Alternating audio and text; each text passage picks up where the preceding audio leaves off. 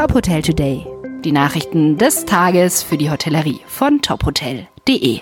Mit Maximilian Hermannsdörfer. Die Allianz hat erneut einen außergerichtlichen Vergleich mit einem Gastronomen geschlossen. Ein Münchner Wirt hatte 160.000 Euro von der Versicherung für die behördliche Schließung seines Restaurants gefordert. Die Allianz lehnt diese Zahlung ab, da das Unternehmen keinen Versicherungsfall sieht. Eine Woche vor der geplanten Urteilsverkündung einigten sich beide Parteien aber auf einen Vergleich. Über die Summe wurde Stillschweigen vereinbart. Bereits im Herbst hatte sich die Allianz mit dem Wirt der bekannten Gaststätte am Nockerberg außergerichtlich geeinigt. In Bayern gibt es große Diskussionen um die seit Montag geltende FFP2-Maskenpflicht. Nach Medieninformationen soll nun auch der Kabarettist Helmut Schleich gegen die verschärfte Maskenpflicht geklagt haben. Gegenüber der Münchner Abendzeitung sagte Schleich, die FFP2-Masken gelten selbst nach den Empfehlungen des Robert Koch Instituts für den Privatgebrauch als nicht geeignet. Weiter sagte er, die Staatsregierung sei eindeutig über das Ziel hinausgeschossen.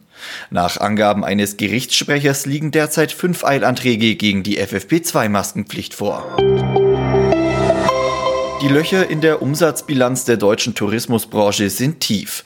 Das Statistische Bundesamt bezifferte den Umsatzrückgang von Reisebüros und Veranstaltern in den ersten neun Monaten 2020 auf 61 Prozent.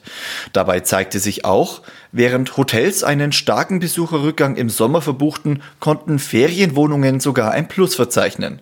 Auch Campingplätze waren zwischen Mai und Oktober besser gebucht als im Vorjahreszeitraum. Schlafen im Fußballstadion. Die Achat Hotels und der SV Sandhausen machen es möglich. Gemeinsam verlosen sie eine Nacht für ein verliebtes Fanpaar in der VIP-Loge des Fußballstadions. Das Gewinnspiel läuft ab sofort über Facebook und Instagram. Die Auslosung der Gewinner erfolgt am 12. Februar live aus dem Stadion des SV Sandhausen. Weitere Nachrichten aus der Hotelbranche finden Sie immer auf tophotel.de.